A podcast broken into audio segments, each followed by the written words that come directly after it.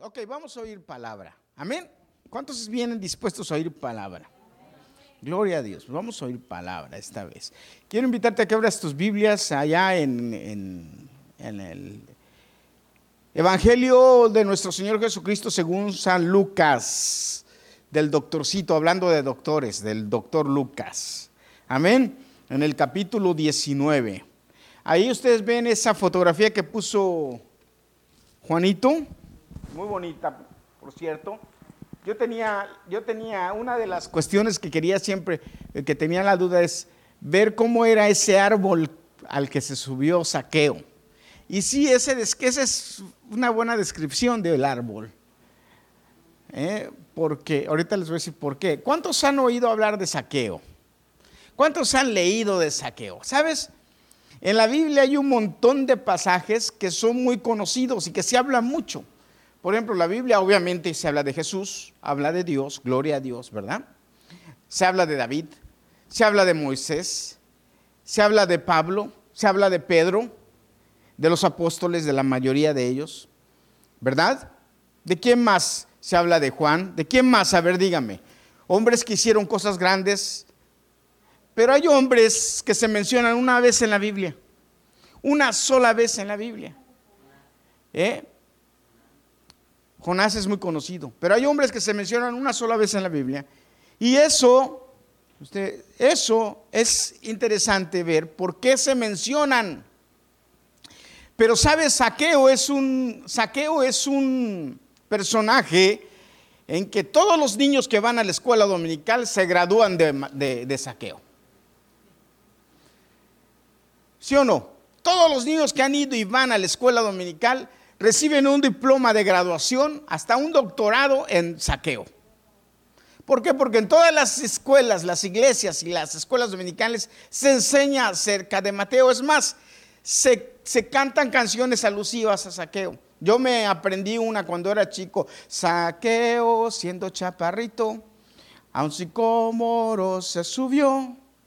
Pensa, ¿cómo? Ya se, se me olvidó. Buscando manera de buscar de mirar a Jesús el Salvador. ¿Eh? Y viendo, y luego entonces al maestro, ¿cómo le dice? Ya se me olvidó. Y luego decíamos, saqueo, bájate de ahí, que a tu casa voy a ir. Yo me lo aprendí cuando era... Ustedes están muy grandes, todos los que están aquí. Pero qué interesante es que Saqueo se hizo tan famoso. Pero yo quiero hablar algunas cosas acerca de, porque la palabra de Dios quiere enseñarnos algunas cosas acerca de Saqueo. Hoy quiere la palabra de Dios que nos vayamos con esto en nuestro corazón. Amén. Habiendo entrado Jesús en Jericó, alguien, alguien por favor búsqueme eh, Lucas 19 y léame Lucas 19 del 1 al 10, que ya mi vista no me da y no me traje mis lentes. Lucas 19 del 1 al 10. Y póngame atención, que le prometo que no voy a predicar mucho, pero necesito que me ponga atención. Amén. Tú, Liliana, necesitas micrófono, por favor, lee. Lucas 19 del 1 al 10. ¿Eh? No me importa. Habiendo entrado Jesús en Jericó, iba pasando por la ciudad. Y sucedió que un varón llamado Saqueo, que era jefe de los publicanos y rico, procuraba ver quién era Jesús, pero no podía a causa de la multitud, pues era pequeño de estatura. Y corriendo delante subió a un árbol sicómoro para verle, porque había de pasar por allí. Cuando Jesús llegó a aquel lugar, mirando hacia arriba, le vio y le dijo, Saqueo, date prisa, desciende, porque hoy es necesario que pose yo en tu casa. Entonces él descendió a prisa y le recibió gozoso. Al ver esto todos murmuraban diciendo que había entrado a posar con un hombre pecador.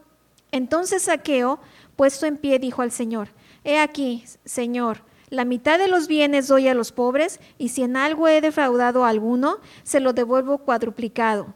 Jesús le dijo, Hoy ha venido la salvación a esta casa, por cuanto él también es hijo de Abraham porque el Hijo del Hombre vino a buscar y a salvar lo que se había perdido. Te damos gracias, Padre, por tu palabra.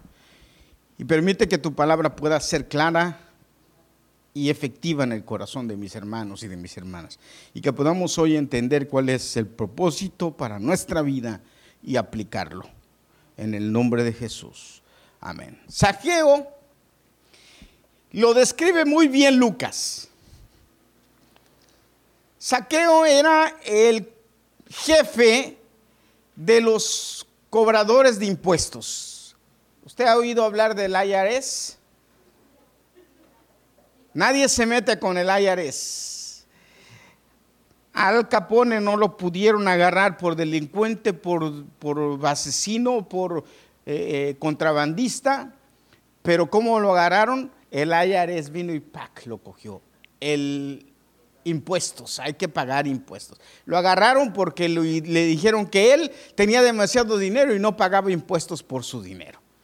En nuestros países, hermanos, Latinoamérica, es muy común que los cobradores de impuestos roben y le roben a, los, a, los, a las personas. De hecho, en México sucedió algo muy curioso unos años atrás, cuando eh, el IRS, la oficina de, cobranza de impuestos, empezó a robar, empezó a, robar dinero de una forma tan descarada y empezó a meter a la cárcel a un montón de artistas y gente famosa con el pretexto de que no habían pagado impuestos. Y los a muchos de ellos los metieron a la cárcel y a algunos cuantos les arruinaron la carrera. Y eso fue terrible, pero ¿qué pasa, hermanos? Que el IRS tiene tanto poder que no se pueden meter con ellos. O sea, si el IRS te dice tienes que pagar, paga. Aquí en Estados Unidos el IRS te manda una carta y te dice tú me debes 10 mil dólares, busca la manera de pagárselo, porque además el IRS tiene el problema de que es el que cobra impuestos, eh, eh, intereses más altos que cualquiera. Mil dólares en un año se te pueden convertir hasta tres mil dólares sin ningún problema. ¿Tú crees que los, que los intereses de, de, los préstamos estudiantiles son caros? Olvídate de eso. Los intereses del IRS son los más caros que hay. Son ladrones, perdón, señor, son ladrones. Pero ni hablar, hay que pagar impuestos. Nadie se puede escapar de eso. Ahora, Saqueo era un cobrador de impuestos, pero no cualquiera. Saqueo era el jefe de los cobradores de impuestos en una ciudad en donde había un una situación muy especial, había dinero, se movía mucho dinero en esa ciudad, la ciudad de Jericó. ¿Qué les recuerda la ciudad de Jericó? ¿Mm? Los muros caen. Fue la primera ciudad conquistada por Israel. Ahorita, ahorita más adelante voy a hablar a esto. Ahora, Jesús nos trata de enseñar en este pasaje su misericordia hacia Saqueo, mostrándonos cómo la actitud de Jesús ante él, un hombre que ya nos describe la Biblia como era, pero fíjate, además de esto, eh, eh, para los judíos Saqueo era un pecador, despreciable, no era amigo, todo mundo lo odiaba, lo odiaban, no lo querían, lo menospreciaban, hablaban mal de él sin que él oyera, claro, porque si oía entonces se metían en problemas. Porque además Saqueo tenía influencia, no solamente influencia por su dinero, sino influencia por la conexión que tenía con los romanos. Los judíos no lo querían porque él trabajaba para los romanos. Él no era romano. Jesús explica al final del pasaje claramente cómo él es judío, hijo de Abraham así lo describe. Él es un hijo de Abraham, estaba perdido, pero lo, lo rescatamos. Jesús lo dice. ¿De acuerdo? Entonces la gente no lo quería, pero además, hermanos, me imagino por lo que la Biblia me enseña y por lo que me, me enseña el pasaje, es que también Saqueo no se daba a querer. Fíjense, dice la Biblia que era muy rico. Ahora, ¿cómo es que se había hecho rico? Robando extorsionando, cobrando más de lo que debía cobrar. ¿Saben a mí, saben a mí que me da mucho coraje, hermanos? De verdad, se los digo, y yo sé que hay que hacerlo y ni hablar, no hay de otra, pero me da mucho coraje cómo, cómo hay que pagar impuestos por los automóviles. Eso a mí me molesta mucho. A mí no me molesta pagar impuestos de mi trabajo. Cuando yo trabajo y, y, me dan mi cheque que me tienen que quitar y mire que me quitan, a mí eso no me molesta. Yo le digo, ok, hay que pagar impuestos, gloria a Dios, porque la escuela, hay, gloria a Dios por la escuela de mis hijos. el, Head Start, eso es pagado por el gobierno, ¿con qué? Con nuestros impuestos. Claro que también le dan a un montón de vagos dinero, pero gloria a Dios, porque hay manera de dar. Y es bendición, gloria a Dios. Pero también hay parques muy bonitos. Mira el parque del 80. ¿Cuántas veces me he ido a correr al parque del 80? Eso es por mis impuestos. Tengo autobuses que me llevan y me traen, tengo el subway, tengo el túnel, tengo muchas bendiciones que son por mis impuestos. Eso no me pesa, honestamente se lo digo, no me preocupa pagar esos impuestos. Pero un impuesto que sí me, yo digo, ay, esto hay que, y eso me molesta. Porque, hermano, miren, compro un carro y el carro me cuesta, digamos, 20 mil dólares. Y me dice el, Estado, sí, pero tienes que pagar impuestos por el carro. ¿Cuántos, ¿Cuánto tengo que pagar por el carro? De 20 mil dólares de impuestos, ¿cuánto más o menos es? Si es, si póngale, si se supone que me cobran el 3% aquí en New Jersey, ¿cuánto sería? De, de 10 mil, 3 mil, de 20 mil, 6 mil dólares, ¿verdad? De 20 mil dólares. Ok, entonces voy a pagar, el carro vale 20 y voy a pagar 6 mil de impuestos. Ok, ya. Ya pagué 6 mil dólares de impuestos por el carro. Pero resulta que entonces el carro se lo vendo a Lorenzo. Y Lorenzo le digo, porque el carro ya está viejito, entonces el carro te lo voy a vender en 15 mil dólares, Lorenzo. Y Lorenzo me dice, fine. Pero entonces viene el gobierno y le dice, sí, pero usted me tiene que pagar eh, el impuesto por el carro que vale 15 mil dólares. Pero ¿por qué si yo ya pagué impuestos por el carro? 6 mil dólares pagué y no poco. ¿por qué tú le estás cobrando impuestos a él si ese carro ya pagó impuestos? El gobierno dice, a mí no me importa, usted me tiene que pagar el impuesto de 15 mil dólares. Total, si el carro se vende 10 veces, 10 veces se pagan impuestos y terminas pagando más dinero de impuestos de lo que vale el carro. Eso es ridículo. ¿Sí o no, hermano? Es ridículo, pero ellos pusieron la ley y yo tengo que hacer, no me queda otra. Y en México cobran, cobran el, impuesto cada año de un carro. Tú tienes que pagar cada año impuestos por el carro. O sea, es como si fuera renta. Como los impuestos de la casa, yo no sé cómo sean los impuestos de la casa. Pero también creo que son tan... O sea, que realmente te la prestan, aunque es tu casa, te la están prestando. Porque si no pagas impuestos, te la quitan. Entonces imagínese, imagínese hermano. A uno le da coraje y dice, no, eso no, no. Entonces imagínese saqueo. Ahora, el detalle aquí con saqueo es que si yo si saqueo tenía que cobrarle a, una persona, por ejemplo, 10 denarios por algo, porque era lo que Roma estipulaba, saqueo podía venir y decirle, me tienes que pagar 20 denarios. Y no había quien le dijera que no. A ver, usted vaya a Moro Vehículo y díganle, no, ya te pagaron 20 mil, 6 mil dólares por el carro, yo no te voy a pagar impuestos. Ustedes te van a decir, ok, no lo circulas. Punto. Es más, te dice, no lo puedes comprar si no pagas impuestos. Yo le repito, hay impuestos que están de acuerdo, que uno dice, ok, hay que pagar, pero hay impuestos que uno dice, oye, no sé, así es. Y eh, por eso es que odiaban a Saqueo. Y le decían ladrón a escondidas, pero le decían que era ladrón y no lo querían. Pero también yo me imagino que Saqueo no se daba a querer. Pero también no, Saqueo no se daba a querer porque yo estoy muy seguro, hermano, y escúcheme, que Saqueo había sido provocado y había sido, ah, le habían hecho bullying toda su vida. Por enano. ¿Sabe usted cómo me decían mis hermanos hasta hace poco tiempo, y de vez en cuando todavía se acuerdan y me dicen, usted ha oído hablar de, en México, yo no sé si usted llegó a oír hablar por el televisor o por algo, de un famoso, un famoso que había en el circo que le llamaban el enano Tuntún. que era muy famoso porque salía en la televisión. Era un hombre, el enano tuntún, así chiquitito. Pues en mi casa mis hermanos me decían el enano tuntún. Oye enano, y mira enano, y ven enano, porque yo era el más chiquito de todos. Es el más bajo de estatura. Mis hermanos me hacían bullying y me decían enano. ¿Pero usted cree que yo tenía complejo de enano?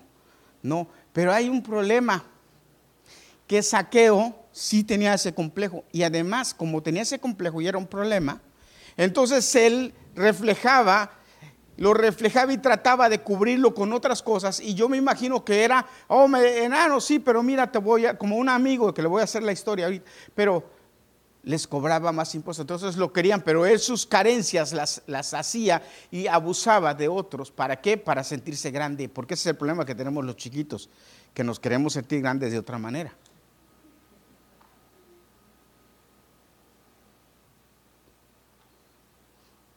Y entonces Saqueo era un abusador, abusaba de su autoridad, abusaba de su posición, abusaba de todo. Y tenía un problema. Pero ¿qué pasa? De repente Jesús está a punto de llegar a Jerusalén para conquistar Jerusalén. Qué interesante. Jesús va camino a Jerusalén porque va a conquistar Jerusalén. Ahora, mira, escúchame lo que te voy a decir. Todo lo que está escrito en el Antiguo Testamento, todo habla de Jesús y nos enseña lo que Jesús iba a hacer en el Nuevo Testamento.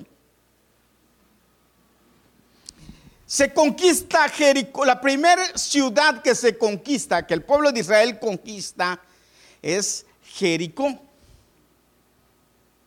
Y qué curioso que cuando Jesús va a conquistar Jerusalén, la primera ciudad donde llega es Jericó. Y en Jericó conquista. ¿A quién? A Saqueo. Rescata a Saqueo. Salva a Saqueo. Qué, especial y qué interesante. ¿Por qué a Saqueo? Porque con, había sucedido algo anteriormente. Si tú, si tú ves en Lucas un capítulo anterior, había sucedido algo muy especial un hombre rico, un joven, perdón, rico, llegó y se le acercó a Jesús y le dijo, maestro bueno, ¿qué puedo hacer para ser salvo, para alcanzar el reino de los cielos? ¿Se acuerdan? Que el joven rico le, dijo esto a Jesús. Y le dijo Jesús, bien simple, ¿por qué me llamas bueno? Fíjense, lo primero que le contesta Jesús es, ¿por qué me llamas bueno? ¿Qué elección? No hay nadie bueno sino el Padre que está en el cielo. ¿Por qué le dice esto? Desde ahí Jesús ya empezó a meterse con saqueo. ¿Por qué me llamas bueno? El único bueno es el Padre que está en el cielo. ¿Qué quiere decir con esto Jesús? Nadie más por bueno puede ser salvo. Nadie puede ser salvo por bueno, hermano. Voltea dígale al de al lado, nadie puede ser salvo por bueno.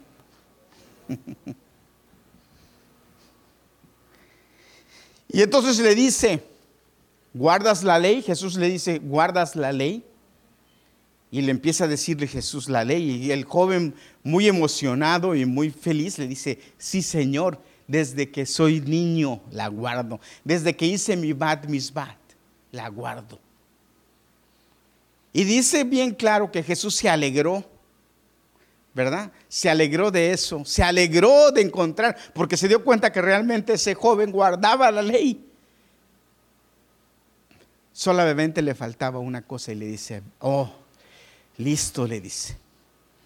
Fíjate, se ve, vende todo lo que tienes, dáselo a los pobres y sígueme tu fe, tus hechos, tu trabajo, tu seguir la ley sin reflejarla a tu prójimo no sirve.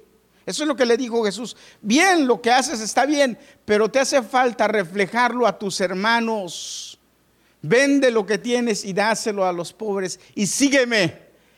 ¿Qué le estaba ofreciendo Jesús? Le estaba ofreciendo una riqueza mayor. Ya, yo ya les he predicado desde este pasaje. Y dice la Biblia bien claro que el joven rico se entristeció. ¿Por qué? porque era muy rico. ¿Cómo, ¿Cómo cautiva la riqueza? Estaba hablando con Juan la semana, hace un par de semanas, si no me equivoco, ¿verdad, Juan? Y le decía, hermano, no anhele tener más de lo que tiene, porque usted no sabe el, el peso que lleva eso más. No tiene idea del peso que... A veces nosotros decimos, oh, pero si yo tuviera un par de milloncitos, usted no tiene idea el peso que lleva esos dos milloncitos más. No tiene idea lo que hay que pagar por ese dinero. Este rico pagó la salvación por su dinero. Y él creía que guardando la ley la iba a hacer. No. Despreció a Jesús por su dinero. ¿Qué lección?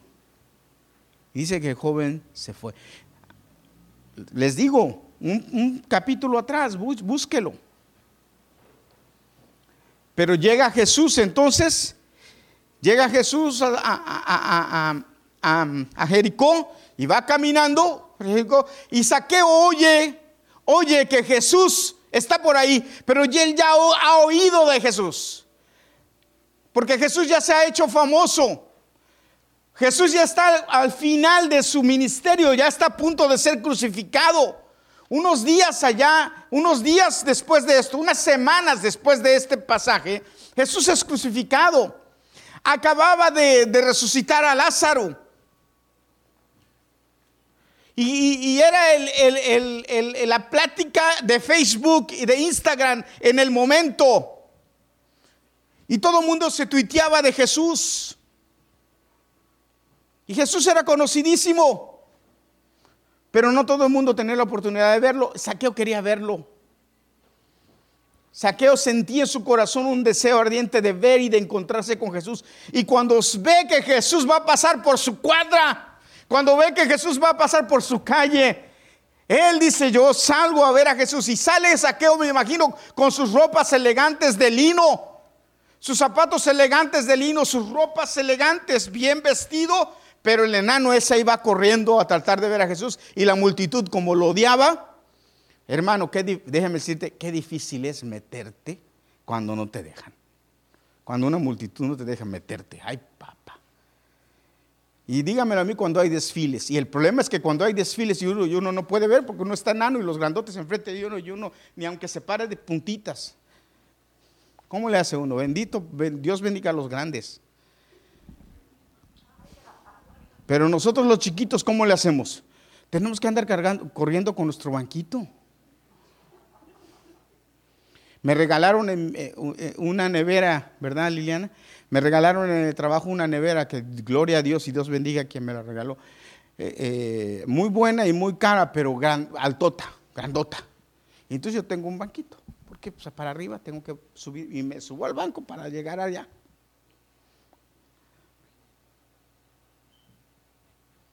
¿Sí o no, Juan? Tú no, pero yo sí me subo, ¿verdad, Lorenzo?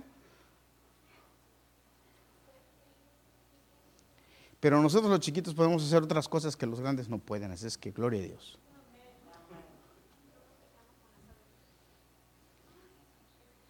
Y ahí va el enano saqueo. Ahí va el señalado saqueo, no quería. Y no, ¿y qué pasa? Se da cuenta que la gente no lo deja ver. Y dice, pero él no se quiere perder ese encuentro con Jesús.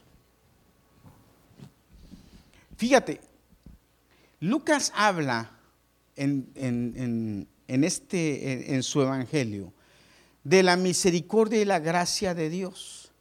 Y lo curioso es que pone este encuentro de saqueo con Jesús a la mitad de su libro, casi al final, un poco antes de, la semana eh, eh, de la pasión. Y nos enseña cómo la misericordia de Jesucristo trabaja en las vidas de nosotros.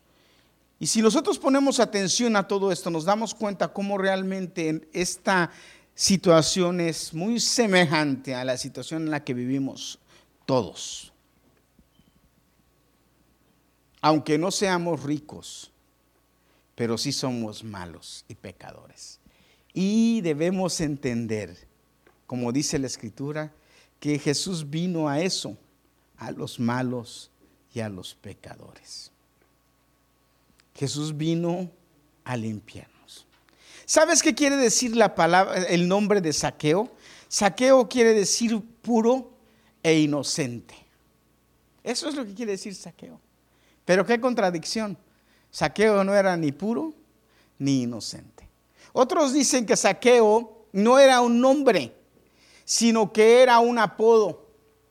Que el nombre de saqueo era, el saqueo era un diminutivo de Zacarías, pero que la gente no le quería decir a Saqueo Zacarías por, y lo, por, porque le hablaba, lo hablaban con él con desprecio y le llamaban entonces Saqueo y era conocido como Saqueo. Era un diminutivo de Zacarías. Y la gente le hablaba así también como burla de su estatura. Saqueo medía como yo me imagino que, miren hermano, qué, bien me siento yo cuando me encuentro gente enana, más chica que yo. Se ríe, pero es verdad, así. A veces cuando me encuentro yo algunos hombres así chiquitos que están así, que yo, que yo tengo que ver mirarlos para abajo y digo, wow, ahora veo lo que, ahora veo lo que siente Juan y Lorenzo. Y,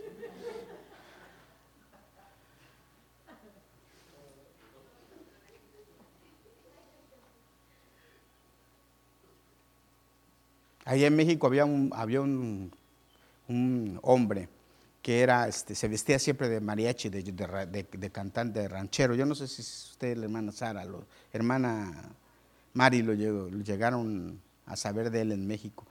Y él eh, fue muy famoso en la televisión. Y él siempre, y andaba en el metro y todo, y, caminaba así, así, y de ranchero siempre, y caminaba así. Y uno lo veía en el, en el tren, en el subway en México, y se, y se si alguien se le quedaba mirando mucho, le decía, ¿qué me ves? Y, bravo el hombre, ah, bravo. Y yo, yo me reía, porque yo lo llegué a ver varias veces. este, se murió hace poquito, ¿verdad, Liliana? Eh, eh, eh, y, era, pero, pero cuando yo lo llegué a ver, que lo vi, yo me quedé y dije, yo soy grande. No como el cowboy, el, no, ese era un mariachi así chiquitito.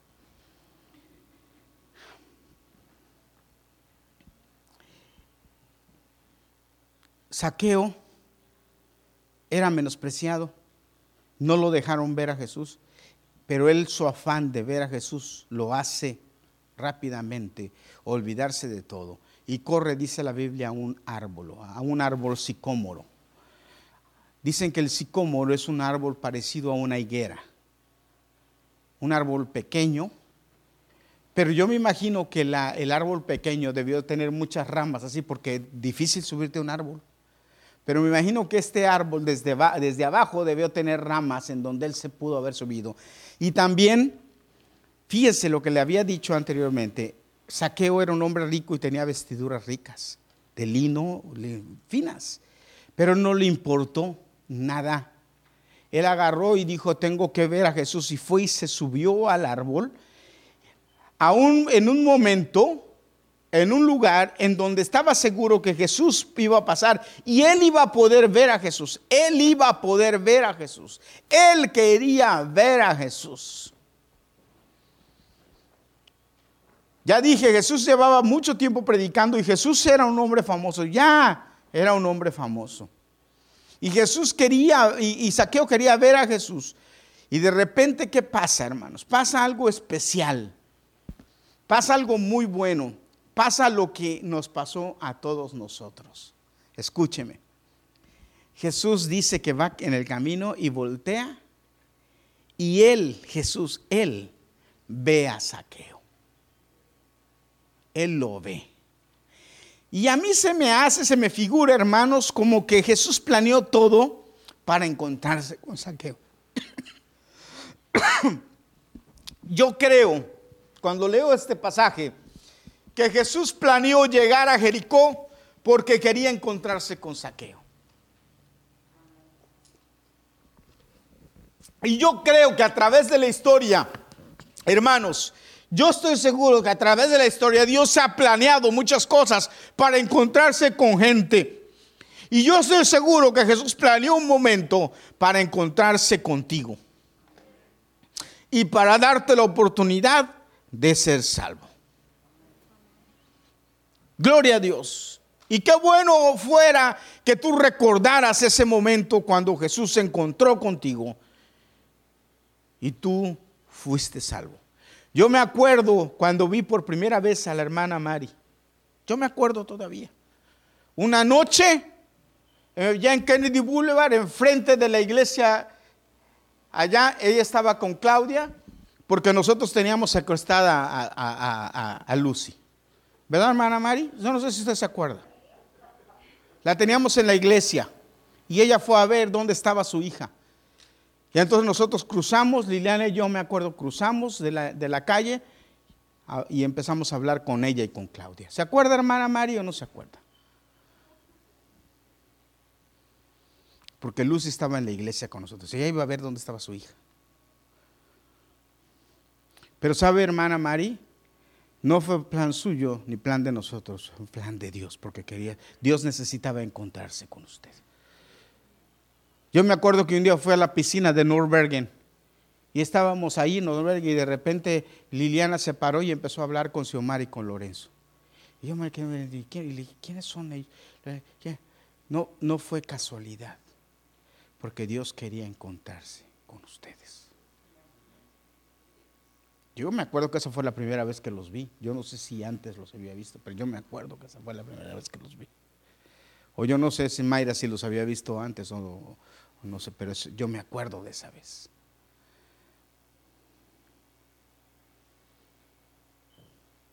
Pero qué interesante es que Dios busca el momento para encontrarse contigo. Y entonces voltea y lo más grandioso es que Saqueo quiere ver a Jesús, al famoso Jesús, pero se sorprende Saqueo cuando Jesús voltea y lo ve y le dice, Saqueo. ¿Y qué ha de haber dicho? Yo creo que Saqueo casi se cae del árbol cuando Jesús pronuncia su nombre. Escúchame, Jesús pronuncia su nombre. Ahora, fíjate, Saqueo un hombre pecador Saqueo un hombre despreciable. Saqueo un hombre que él mismo no tenía un buen concepto de él mismo.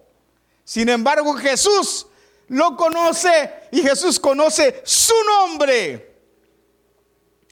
¿Por qué no le das gloria a Dios? ¿Sabes por qué? Porque es lo mismo que pasó con nosotros. Ninguno que se cree santo puede ser salvo, hermano, créamelo. Necesitamos reconocer nuestra situación de perdidos para poder encontrar la luz de Jesús y la salvación, o para que Él nos haga caso, nos encuentre. Qué bendición. Y Jesús llega, hermano, y, voltea hacia arriba, porque entonces Saqueo ya se había subido. Si se cae de ahí, hijo, se hubiera dado un buen ranazo. Pero le dice Jesús, date prisa, Saqueo porque voy, esta noche voy a tu casa. Ahora déjame decirte algo. Saqueo se alegró. Saqueo se emocionó. Es más, casi se cae al bajarse del árbol y corre a su casa. Dice la Biblia, corre a su casa a, esperar a Jesús. Ahora, ¿Jesús llegó? No, Jesús no llegó, luego le dijo, esta noche voy a tu casa. Es necesario que duerma en tu casa. Ahora, fíjate, Y recibir a Jesús no era fácil. ¿Por qué? Porque era Jesús. No, porque Jesús no iba solo. Cuando menos iban 12 con él, cuando menos iban 12 con él. Pegostes. Eh, Saqueo le hubiera dicho que bueno, Jesús, y a ti sí, pero a los 12, oye, eso. Si Saqueo era, miren, chipi como él, como un, no, mejor no. Aquí no hay chips, ¿verdad? Levante la mano, hermano. Aquí no hay. Gloria a Dios. Y si no, venga, al final venga para orar por usted. Jesús se invita. Jesús se invita. ¿Verdad? ¿Sí o no, hermanos? Se invita. Pero saqueo, ¿qué hace? Alegre, contento, feliz va a preparar lugar para Jesús. Jesús se invita a tu corazón, hermano. ¿Cómo lo recibes tú? Jesús se invita a estar contigo ¿cómo le abres la puerta? ¿Qué haces? ¿Qué piensas? Tienes que preparar el lugar. Ahora, estoy seguro que Saqueo llegó a la casa y le dijo, me limpian todo. Me arreglan todo. Y le dijo al cocinero, preparas comida para 100 o 200, prepara. Y le dijo a sus siervos, quiero que, quiero que Jesús se sienta bien en mi casa. Es mi invitado. Pero fíjate qué interesante. Se ve en el pasaje que Jesús llega, llegan los apóstoles, llegan los que lo seguían y llega un montón de colados. Porque siempre donde va Jesús hay vida, hay bendición, hay salud, hay sanidad. Todo eso acompaña a Cristo. Gloria a Dios. Y Jesús, cuando entró en tu vida, le entró con todas esas bendiciones para ti.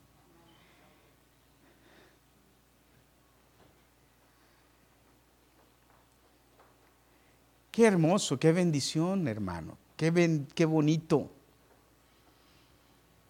Llega Jesús, llega Jesús con un montón de gente. Pero, toda, pero va mucha gente en ahí entre ese, entre ese, entre ese grupo, ¿sí? gente criticando, gente hablando, gente murmurando, como siempre los chismosos, los celosos, los que no les gustan. ¿Cómo es que Jesús, este es Jesús, el Mesías, y va a la casa de ese pecador? ¿Por qué? Si supiera quién es este, no sabía quién era, si lo había llamado por su nombre. Él sabía quién era. Él sabe quién eres tú. Él sabe quién soy yo. Él sabe qué pecados cometo, qué mal soy, qué debilidades tengo. O como decimos vulgarmente, Él sabe de qué pie cogeo. ¿Sí o no? No, hermano, no nos podemos esconder delante de Jesús. Dice la Biblia que somos cartas abiertas delante de Él. Pues el Espíritu de Dios habita en nosotros. Pero así como somos, sí, abiertos con Jesús, Él quiere estar con nosotros. Él nos dice, es necesario que esta noche esté contigo. Ve, prepárame el lugar. Ese del apresúrate, baja, ese fue a ponte las pilas que voy para allá. Prepáralo. Prepárame comida, cena y dónde dormir. Qué bendición de saqueo. Y la gente murmurando, la gente hablando y diciendo, ¿cómo es posible que haya ido a la casa de un pecador? Pero como dije hace rato, todo es planeado. Jesús tiene todo planeado.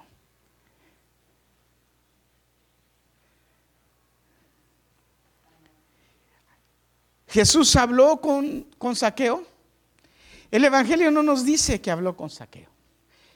Jesús le dio la mano a Saqueo. El Evangelio no nos, no nos lo dice. Seguramente Jesús habló, Jesús enseñó, Jesús oró, Jesús dijo varias, Jesús sanó gente en la casa de Saqueo.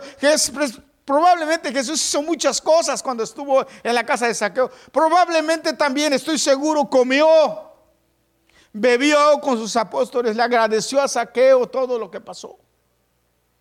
Pero el simple hecho, escúchame hermano, de que Jesús haya entrado a la casa de saqueo, eso revolucionó la vida de saqueo.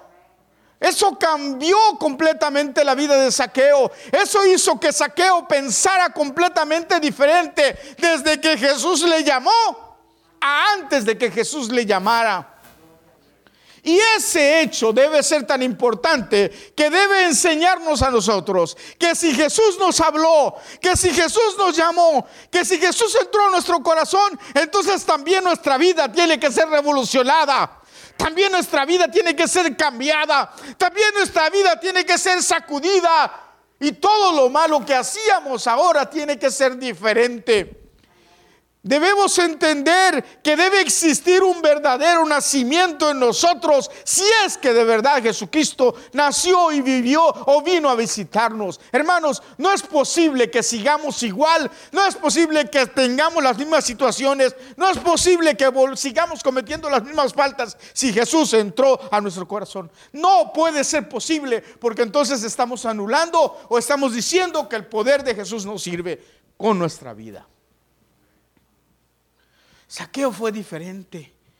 No, eh, pero diferente no de, de, blanco a, de negro a gris o de negro a, a, azul claro o de negro a caoba, de negro a blanco.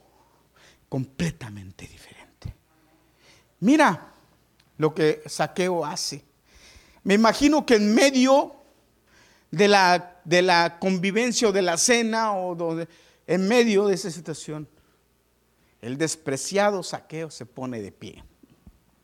Imagínense al enanito ese parado, enfrente de Jesús, porque no es cualquier cosa, parado enfrente de Jesús.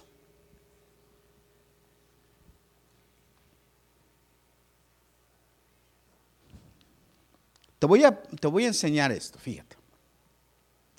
Saqueo era el dueño de la casa. Y yo estoy seguro que Saqueo tenía, obviamente, un lugar especial en su casa y en su mesa. Y Saqueo, cuando estaba en su casa y en su mesa, no necesitaba levantarse para hablar, para que le hicieran caso. Él sencillamente hablaba y todo lo que estaba a su alrededor le hacían caso, le obedecían lo que él decía, porque él era muy rico, tenía muchos siervos, tenía mucha gente. Y él no necesitaba más que hablar o tronar los dedos o hacer una seña y la gente inmediatamente se movía para atenderlo.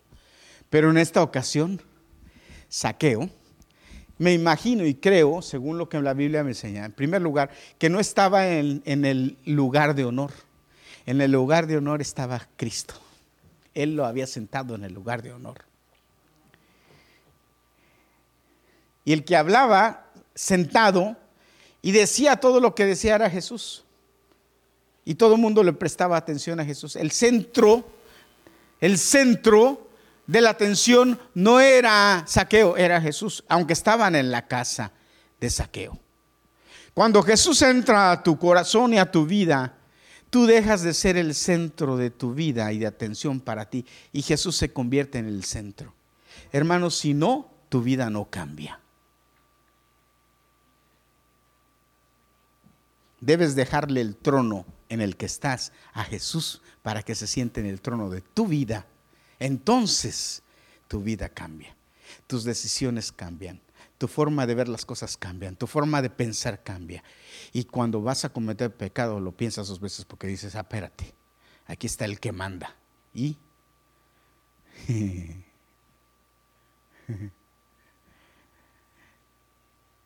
Pastor, entonces no me queda de otra, no te queda de otra. Pero gloria a Dios por eso. Porque gracias a que Él está en el trono de nuestra vida, entonces nosotros podemos estar seguros en todo, bendecidos en todo, alegres en todo, confiados en todo. Y aunque la situación se ponga difícil, nosotros estamos bien. Esa es la recompensa, gloria a Dios. ¿Cuántos les pueden dar gloria a Dios por esto? Entonces Saqueo no está en el centro pero siente en su corazón y de repente el, eh, eh, ya no aguanta más y se pone de pie. Y cuando ese enanito se pone de pie, así como me ven a mí más o menos, la gente se calla para ver qué va a decir Saqueo. ¿Y qué hace Saqueo? Saqueo entonces da fruto de arrepentimiento. Saqueo da fruto de su transformación. Saqueo es muestra de que cuando Jesús entra a mi hogar, mi vida cambia completamente. ¿Y qué dice Saqueo? He aquí la mitad de mis bienes se los doy a los pobres. ¿Era rico Saqueo? Muy rico. ¿Tenía mucho dinero Saqueo? Sí, tenía mucho dinero. Él era muy rico, dice la Biblia. Lucas lo, cuenta. Y miren, Lucas no era cualquier cosa. Lucas no era un discípulo, Lucas era un doctor, un médico de la high class en aquel tiempo.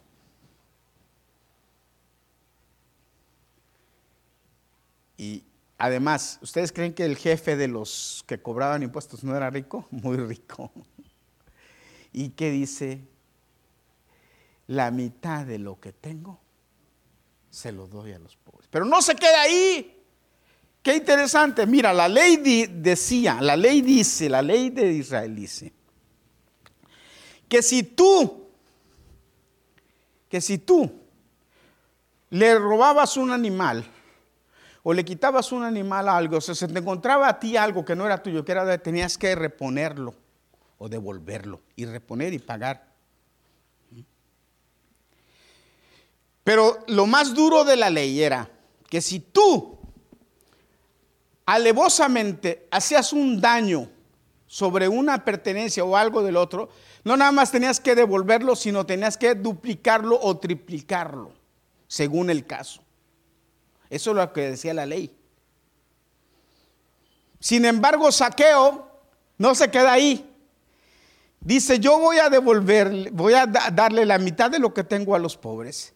Pero dice, y si en algún momento yo defraudé a alguien, se lo voy a devolver cuatro veces. Ahora te pregunto, ¿ustedes creen que había alguien ahí al cual Saqueo había defraudado? Yo creo que había mucha gente. Después de ahí hubo mucha gente que hizo fila para cobrarle. Y yo estoy seguro que Saqueo contento y a gusto fue y pagó, les pagó a todos cuatro veces lo que los estafó. ¿Por qué, hermano? Porque la mentalidad de saqueo cambió completamente porque él entendió que su riqueza era Jesús en su casa.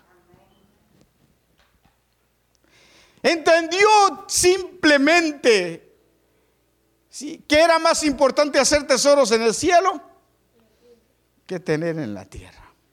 Que lo que había en la tierra no valía, que no tenía sentido si Jesús no estaba con él pero que estando Jesús con él, nada de lo que tenía tenía significado, sino Jesús, más importante.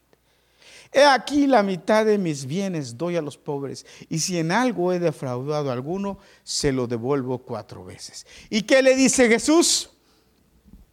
Ah, en respuesta, mira, ¿te acuerdas que te dije del pobre? Le dijo el Señor, vende todo lo que tienes, dáselo a los pobres y sígueme. Y el rico le dijo, no, se fue. A, Saqueo no le dijo que lo hiciera. A Saqueo no le pidió. Es más, ni siquiera le dijo, ira, ira, Saqueo, estoy aquí en tu casa ya. aunque sea, pues dame una ofrendita, ¿no? Que mira, voy de camino a Jerusalén. O, voy a necesitar un burro para montarme, porque voy a entrar, va a ser mi entrada a triunfar a Jerusalén. Dame un burrito.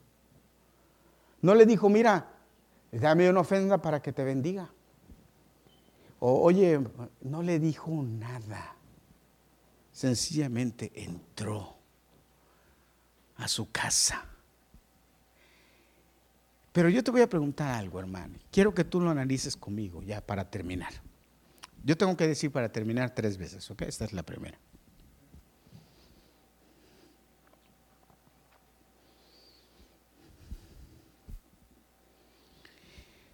¿Qué movió a Saqueo a irse por el lado eh, del dinero para hacer su declaración?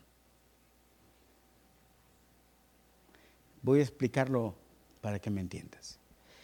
Él pudo haberse arrepentido y cambiar y no tocar el dinero para nada. y ya cambió, dejar de robar y todo, pero ya lo que tenía lo tenía. Jesús no le dijo, Tienes que cambiar tu vida, tienes que dejar de robar, tienes que... Jesús no le dijo nada de eso, estoy seguro, no, la Biblia no dice nada de eso. Al rico se lo dijo, a Saqueo no. ¿Qué movió a Saqueo a tener esa declaración tan fuerte, tan, fue una, fue una declaración muy fuerte? La mitad de mis bienes se los doy a los pobres. Y si en algo he defraudado a alguno, se los devuelvo cuatro veces. Eh, yo una vez prediqué de este pasaje, una vez en una iglesia en donde se acostumbraba a hablar de, algo antes de la ofrenda. Y, cuando yo hablé de este pasaje antes de la ofrenda, lo, lo apliqué a la ofrenda directamente.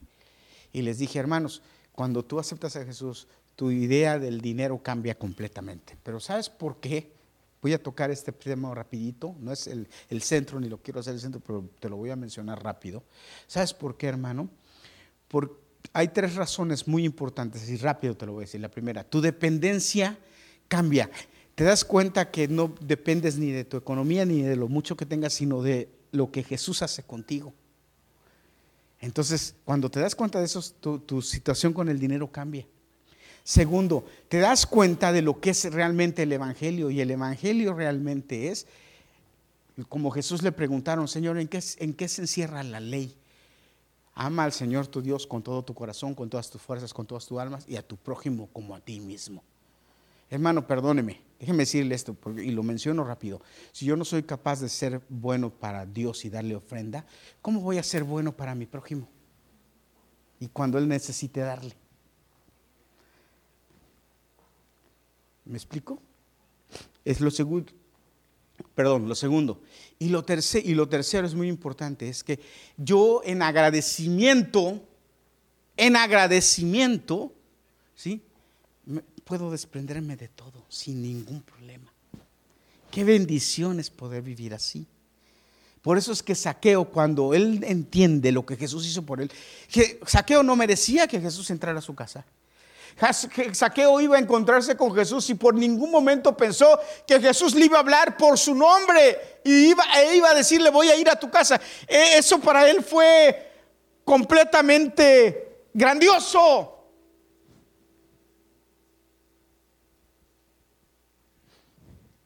Y se da cuenta, hermano, nosotros no merecemos que Jesús nos haya elegido. ¿Qué, qué somos?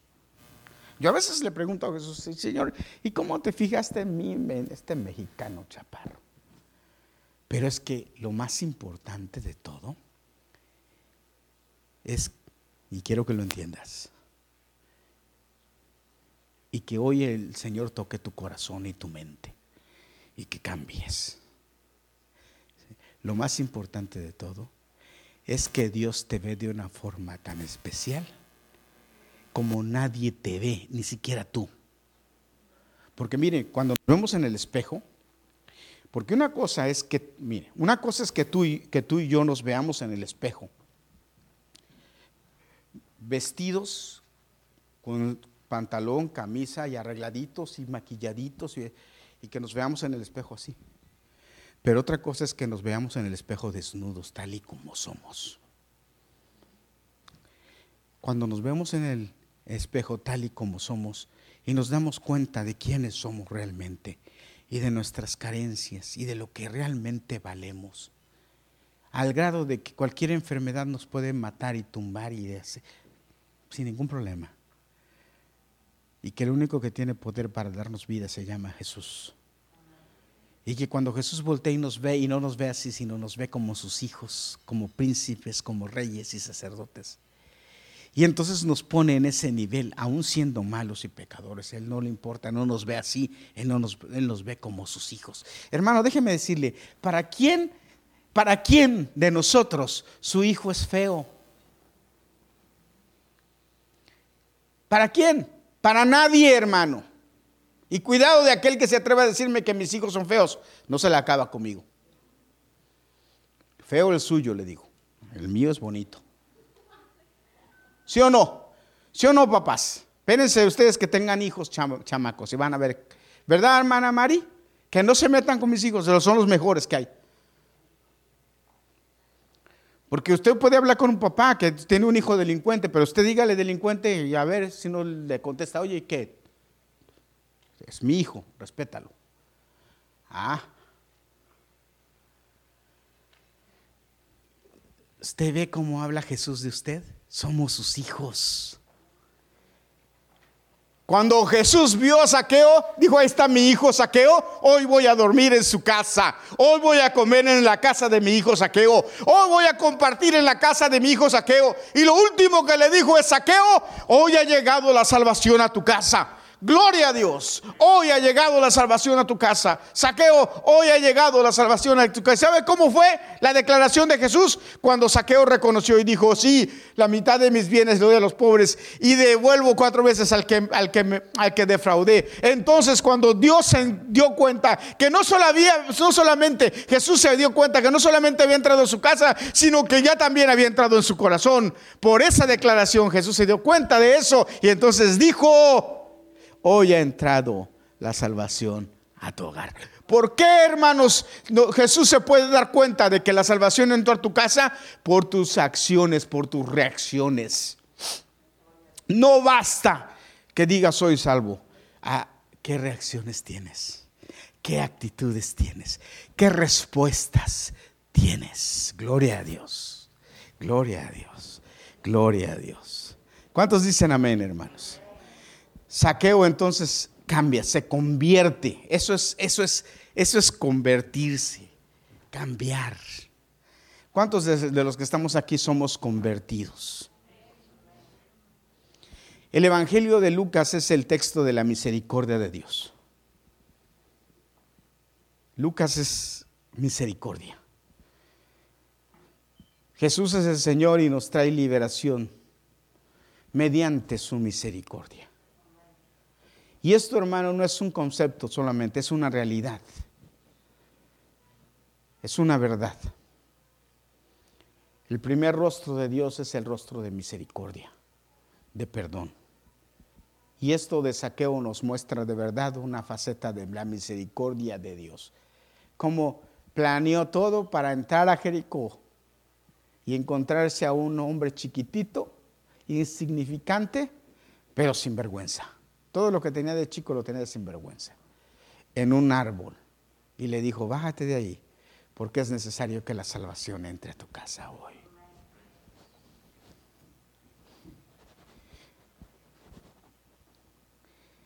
Hace muchos años, 40 años, el Señor entró a mi corazón. Y ese día me acuerdo que le dije al pastor, pastor, quiero que me bautice. Yo nací y me crié en una casa, en un hogar cristiano. Conocí de Dios desde que nací. Leí la Biblia desde que tengo razón. Oré y canté desde muy chico. Pero llegó un día en que tuve que decidir y decidí. Muchos años después, 20 años después, me paré y le dije al Señor, yo quiero saber, Señor, si es verdad que soy hijo tuyo o nada más me dejé llevar por la corriente. Y dejé de ir a la iglesia, no más. Vivía solo aquí en Nueva York, en New Jersey, y dejé de ir a la iglesia. Y cuando salí en la noche, y veía el cielo, lo único que podía hacer era llorar, lloraba. Lloraba. Y le decía al Señor, bueno Señor, si es verdad que entonces, no si existes, porque yo sabía que existía, pero yo le decía, pero si es verdad que soy tu hijo y estoy contigo y soy cristiano por ti, por mí, por una relación entre nosotros, bueno, háblame, porque no voy a la iglesia. Hermanos, yo no dejaba de ir a la iglesia, yo todos los domingos iba a la iglesia y entre semana y todo, y en mi casa, ya les he contado. Y me acuerdo un día en la mañana llega una mujer, una mujer colombiana, ¿cómo me acuerdo de ella? A echar gasolina, yo vendía gasolina en la 88 y Kennedy Boulevard. Y empieza a echar gasolina y la mujer me dice, oye, necesitas ir a la iglesia, necesitas de Cristo. ¿Y sabe quién era? No era una mujer colombiana, era Cristo diciéndome, yo conozco tu nombre y sé quién eres. Y aunque trates de esconderte, yo sé y vengo por ti. Porque Jesús vino a buscar y a salvar lo que se perdió.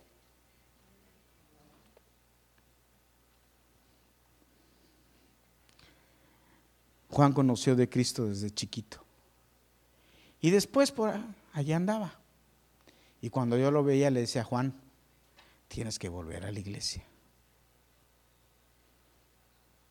Y yo no sé qué tanto pensaba decía Juan, pero no era yo Juan, era Cristo diciéndome, diciéndote, vine a buscarte, vine a buscarte, hijo. No fue casualidad las veces que llegaste o que te vi, sino más bien planes que Jesús tenía contigo. Y así con cada uno de nosotros.